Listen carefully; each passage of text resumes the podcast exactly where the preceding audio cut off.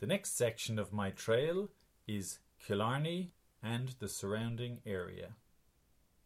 Tip number 17 Killarney Town.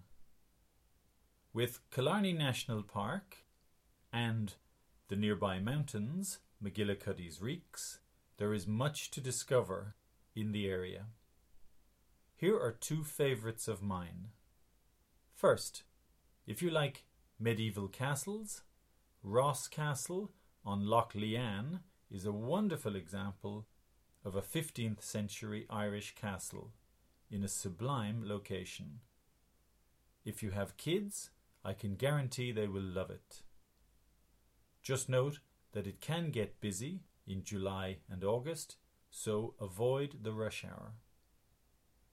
My second recommendation in Killarney town, I recently discovered the wonderful Reidy's pub on Main Street. Reidy's is a labyrinth of different bars with a different beer selection at each, all under the one roof, and it has a great atmosphere. It's a really fun place to go for a drink.